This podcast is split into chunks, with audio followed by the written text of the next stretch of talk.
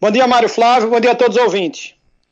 Amigo, me diga uma coisa, como é que está essa situação da vacinação com relação aos professores de educação física aqui em Pernambuco? Qual a expectativa de vocês para que a classe seja contemplada? A expectativa é que haja bom senso das prefeituras e do governo do estado. Nós somos profissionais de saúde. Infelizmente está tendo uma discriminação, uma desinformação muito grande, inclusive por parte do Ministério da Saúde, e que isso vem sendo copiado, infelizmente, por governadores e prefeitos porque na hora de criticar o governo federal, sabem criticar. Agora, quando o governo federal toma uma medida que eles acham que pode ser boa para o seu estado, município, todo mundo fica muito caladinho.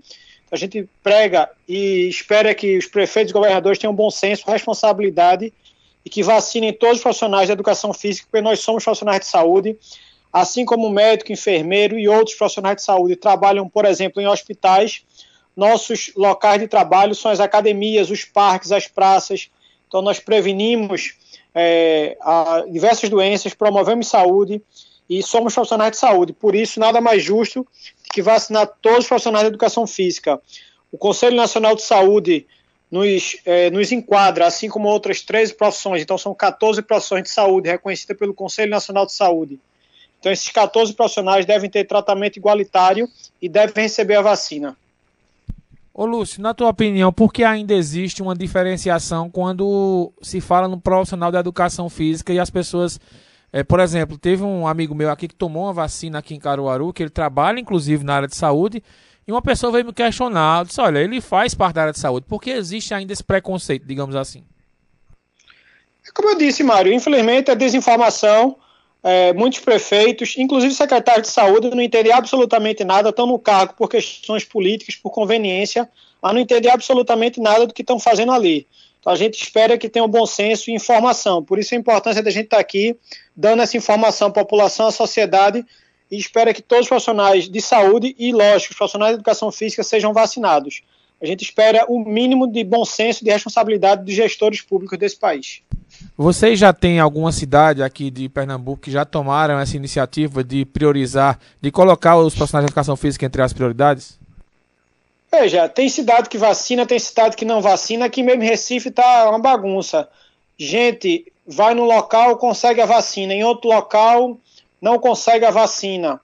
Então a gente espera que, que haja esse, essa, esse diálogo e que tenha uma, uma decisão uniforme de vacinar todos. Então, ontem mesmo já recebi aqui dezenas de informações de pessoas que conseguiram ser vacinadas aqui em Recife, no posto A, no local A, no local B. Já no local C, no local D, ou às vezes no mesmo local, mas em turnos, horários diferentes, um profissional vacina, o outro profissional não vacina. Então há uma desinformação muito grande.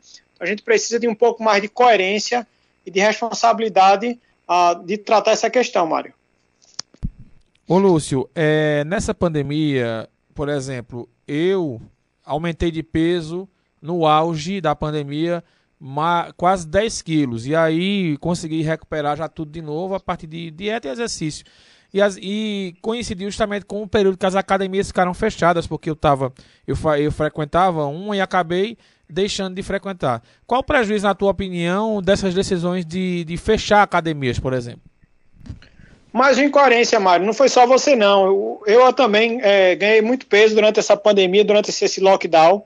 A gente entende que é, é uma doença nova, diversos problemas. Agora, o que é que, digamos, o, o, grande problema, o grande questionamento? Fecha tudo, ok, fecha tudo, o CREF apoia que feche tudo. O que não pode é incoerência, por exemplo, abre concessionário para se vender veículo e fecha um estabelecimento que promove saúde, que previne doenças como as academias, os boxes, os estudos, enfim. Então, por exemplo, pode construção civil, o último setor a fechar foi a construção civil, o primeiro setor a abrir foi a construção civil. Então a gente vê que não é só critério técnico, não é só critério sanitário. Tem questões políticas, questões econômicas. Então a gente precisa entender como é que a gente vai tratar a problemática. Quer fechar tudo, fecha tudo. Ninguém sai na rua. Ok. Vamos incentivar a população a praticar atividade física em casa. Ok, perfeito. Agora, quando for abrir, tem que começar a abrir com locais que promovem saúde, que previnem doenças. A exemplo, as academias, os boxes, os estudos, as praias, os parques, esses locais onde o profissional de educação física pode trabalhar, pode cuidar da saúde da população. Por isso a gente está na luta para a aprovação do PL PL 1757 do deputado estadual Gustavo Gouveia está na Assembleia Legislativa. Tivemos pauta com o presidente da LEP, o deputado Heriberto Medeiros, para que ele coloque isso logo em votação no plenário, para que a gente aprove logo essa lei e, enfim, eu espero que não tenha, mas se houver outros momentos aí de lockdown, de fechamento, que a gente seja o último setor a fechar e o primeiro a reabrir, exatamente pelo que eu te falei, por tudo isso que a gente promove. A gente promove saúde, a gente combate diversas doenças, que a gente tem diversos estudos mostrando que as pessoas que estão morrendo do coronavírus, elas geralmente têm uma outra comorbidade, quase sempre associada à inatividade física, ao sedentarismo, são pessoas que têm obesidade. Então a gente precisa incentivar a população a praticar atividade física, ter hábitos saudáveis, de boa alimentação, qualidade de sono, enfim, ter um equilíbrio na vida é fundamental. Ô Lúcio, é, com essa situação da pandemia, a gente esperava que mais pessoas aderissem né, a uma vida mais saudável. É, qual a tua opinião sobre isso? Você acredita que a realidade vai mudar com essa situação? Ou o fechamento de academias, a proibição indiretamente dos, dos profissionais de educação física trabalhar, é, é acabou atrapalhando que as pessoas tenham a necessidade de se cuidar? Veja, o que a gente precisa é disso, é imprensa, poder público, todo mundo está se ajudando, esclarecendo a população a importância de se praticar atividade física. Então, por exemplo, o poder público precisa estimular. Então, essa aprovação da SPL é importante. É, é importante começar, sei lá, campanhas educativas, incentivar a educação física escolar, para que os jovens, desde muitos novos, identifiquem lá um esporte, uma modalidade que ele se identifique. Pode ser o judô, pode ser a capoeira, pode ser a ginástica, enfim. Algo que ele goste, que ele se identifique, naturalmente ele vai ter adesão e se ele gostar, certamente vai fazer mais vezes por semana e naturalmente vai atingir os objetivos. Então é, é a gente começar a identificar e estimular. Como é que a gente estimula?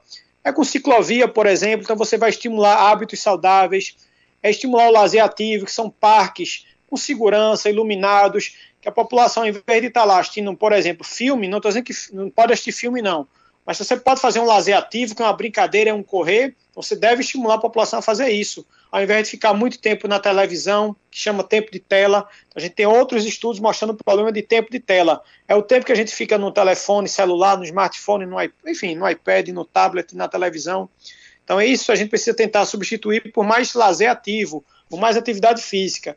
E o poder público tem um poder essencial nisso, que é de estimular estimular a educação física na escola com quadra coberta, com profissional de educação física, com bons salários, locais que as pessoas possam praticar, como um parque, uma praça, uma ciclovia, enfim. Então passa por diversas políticas públicas que os gestores, os prefeitos, os secretários, os vereadores, os deputados precisam começar a enxergar a problemática e como solucionar esse problema. E qual a tua expectativa para o futuro? Você acha que os profissionais de educação física vão ser realmente valorizados como devem ser, entender a necessidade, a importância, até de uma atuação interdisciplinar entre o professor de educação física, nutricionista, é, médico também? Perfeito. A gente é, enxerga que temos muita luta pela frente, a gente precisa, enquanto profissional de educação física, começar a fazer a diferença todo dia na, na saúde do nosso aluno, do nosso cliente, do nosso paciente. Isso que você falou é essencial, esse trabalho multiprofissional, Algumas vezes a pessoa está, sei lá, com obesidade, mas o problema não está só devido ao sedentarismo. Às vezes ela tem um problema psicológico, ela está, sei lá, ela precisa de um apoio de um psiquiatra, de um psicólogo. Outras vezes ela não consegue fazer atividade física porque está com a dor, então ela precisa de um apoio, sei lá, de um ortopedista, de um fisioterapeuta.